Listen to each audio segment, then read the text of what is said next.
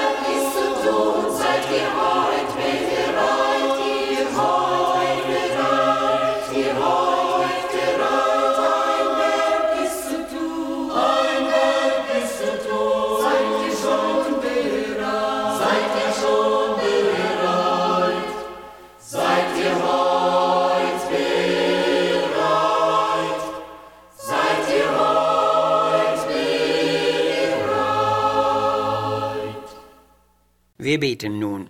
Unser Heiland Jesus Christus, wir lieben und schätzen die Botschaft, die du gepredigt hast. Sie ist noch heute lebendig und kraftvoll, denn sie geht zu Herzen und wirkt innere Belebung. Wir danken dir für den Segen, der von deinem Wort ausgeht und für die Ausrichtung, die uns diese Botschaft gibt. Wir wollen aber auch die Warnungen beachten und nicht übergehen, was du im spürbaren Ernst geredet hast. Selig sind, die das Wort Gottes hören und bewahren, so hast du gesagt. Und das wollen auch wir beherzigen. Amen. Ich gab mein Blut für dich, sieh, wie's am Kreuze floss,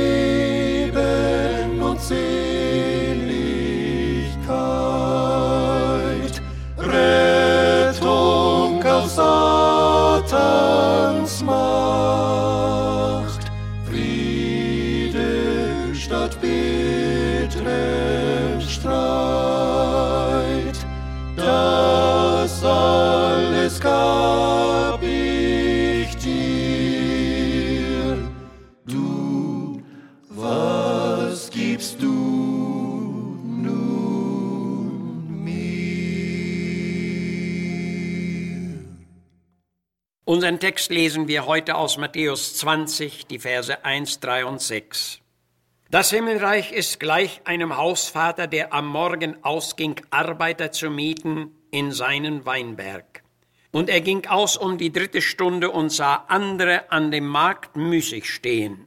Und um die elfte Stunde ging er abermals aus und fand andere müßig stehen und sprach, was stehet ihr hier den ganzen Tag müßig? Diese Frage wollen wir heute zu unserem Leitgedanken nehmen. Warum steht ihr hier müßig? Welch eine beachtliche Frage. Und sie kommt von dem höchsten Meister und Kenner des Lebens, Jesus Christus. Ein bekanntes Sprichwort sagt, Müßiggang ist aller Laster Anfang. Laster sind Unarten, Schlechtigkeiten, Süchte und dergleichen. Jesus wusste um die Gefahren des Müßiggangs und kluge Eltern wissen das auch und halten ihre Kinder deshalb möglichst beschäftigt. Viele junge Menschen leben heute leider in Trägheit und Müßigkeit. Die einen finden nichts zu tun und andere wollen scheinbar nichts tun. Daraus folgt natürlich nichts Gutes. Durch Schlummer, Schlaf und Müßiggang wird alle Tugend aus der Welt vertrieben, so sagt ein treffliches Zitat. Und dafür gibt es ausreichende Beweise. Da schalte ich zum Beispiel eines Morgens früh mein Radio ein und höre sogleich im Nachrichtendienst die erschütternde Meldung, fünf Jugendliche erschlagen einen 17-Jährigen aus ihren eigenen Reihen. Acht Stunden lang wurde der junge Mensch misshandelt und dahinter steht die Frage, warum? Das konnte nicht ermittelt werden, aber vermutlich geschah das aus Übermut und vom Übermut bis zur Kühnheit und Sünde ist der Weg nicht weit. Nachdem ich diese erschütternde Nachricht gehört hatte, ging ich ins Gebet. Ich dankte dem Herrn für seine Bemühungen, mich zu sich zu ziehen. Ich dankte ihm für die Erlösung, für das Anrecht der Gotteskindschaft und für die Lebensaufgabe, die er mir geschenkt hat. Ich bin nie ein Müßiggänger, ein Umtreiber oder Zeitverschwender gewesen, und ich bin so froh darüber, dass ich meine Zeit und mein Leben in den Dienst Gottes stellen durfte. Ich habe es erkennen dürfen, dass Zeit nicht unbedingt Geld, sondern Gnade ist. Auch habe ich es an anderen Menschen gesehen und gelernt, wie verantwortungsbewusst sie mit ihrer Zeit umgegangen sind. Wer das nicht gelernt hat, mag es am Ende seines Lebens sehr bereuen müssen. Man kann deshalb wirklich sagen, wohl dem Menschen, der den gefährlichen Müßiggang meidet, denn wer lange steht im Müßiggang, den zieht der Teufel auf die Bank, so heißt ein Sprichwort. Nun kehren wir zu unserem Bibelwort zurück. Mit den vorausgegangenen Worten habe ich klarstellen wollen, dass nicht erst die Sünde, sondern auch schon der Müßiggang unser Leben verderben kann. Wie der Rost das Eisen frisst, so zerstört der Müßiggang die Kraft und Brauchbarkeit nützlicher Menschen. Wir sehen also, dass die Textfrage Jesu weit mehr in sich schließt, als wir es beim flüchtigen Lesen erahnen können.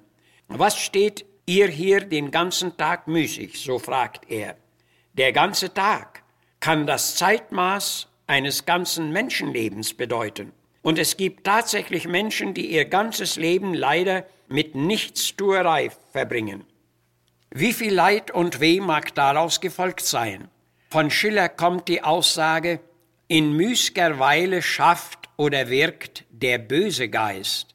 Er wird das gewiss unter den Menschen seiner Zeit gesehen haben, und diese Tatsache lässt sich auch aus der Bibel nachweisen. Von David wissen wir zum Beispiel, dass er als Hirtenjunge bis zum König in Israel aufgestiegen war. Doch während seines Königtums hatte er sich einmal vorübergehend dem Müßiggang hingegeben und fiel in eine doppelte Sünde. Damit hatte er sich in sein glanzvolles Leben einen dunklen Punkt gesetzt. Das hatte ihm viel Leid und Unruhe eingebracht. Da ich's wollte verschweigen, war Gottes Hand Tag und Nacht schwer auf mir, so berichtete er, und er flehte, schaffe in mir Gott ein reines Herz und verwirf mich nicht vor deinem Angesicht und nimm deinen heiligen Geist nicht von mir. Jesus wollte dem gefährlichen Müßiggang offenbar vorbeugen. Er sah gewisse Leute am Markt müßig stehen, was unbedingt nicht zu sein brauchte. Es gab Arbeit für sie zu tun und darum seine Frage, warum steht ihr hier müßig? Der tiefere Grund seiner Frage lag gewiss darin, dass er diese Menschen vor einem fruchtlosen Leben bewahren wollte. Das sollte auch uns etwas zu sagen haben. Wie gnädig ist doch unser Herr. Wir mögen vielleicht gar nicht so weit denken, aber dieser Gedanke ist hier nicht zu übersehen. Die gepflanzt sind in dem Hause des Herrn, die werden in den Vorhöfen unseres Gottes grünen, und wenn sie gleich alt werden, werden sie dennoch blühen und fruchtbar sein, so sagt Gottes Wort. Die erwartete Frucht ist also eine große Wichtigkeit in unserem Leben. Ein Baum, der keine Frucht bringt, erfüllt nicht seinen Zweck und wird gewöhnlich abgehauen und es wäre gut, wenn wir tiefer darüber nachdächten. Aus Jesu Frage ersehen wir, dass er uns nicht in einen Müßiggang sehen möchte. Wiederholt sagte er darum in unserem Textabschnitt, Gehet hin in den Weinberg, wo Arbeit ist, und ich will euch geben oder lohnen, was recht ist. Zu diesem Zweck ruft Jesus uns Menschen in seine Nachfolge. Wir wollen beachten, dass seine Frage in unserem Text an Kinder Gottes erging, denn andere kann er nicht in seinem Weinberg schicken. In diesem Sinne schrieb Paulus den Gemeinden in Galatien, lasst uns Gutes tun an jedermann und allermeist an den Glaubensgenossen, und lasst uns nicht müde werden, denn zu seiner Zeit werden wir ernten ohne aufhören. Hüten wir uns darum vor dem gefährlichen Müßiggang, denn es gibt für uns einen höchsten Dienst für den höchsten Lohn zu erfüllen. Willem Busch war einmal gefragt, was es denn im Königreich Gottes zu sehen gebe. Seine Antwort lautete, zu sehen gibt es eigentlich nicht allzu viel, aber es gibt im Reiche Gottes viel zu tun. Diese Schlussgedanken wollen auch wir zu Herzen nehmen. Amen.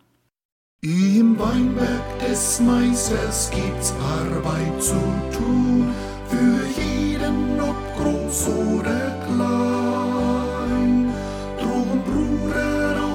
auf, lasst uns nicht schlafen. Und ruhen, komm, stell dich zur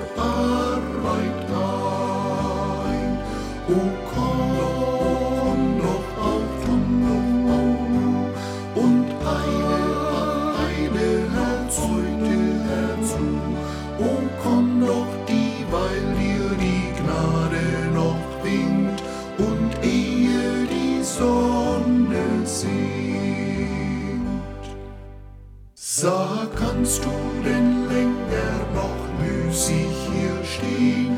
O siehe, die Nacht bricht herein, um Seelen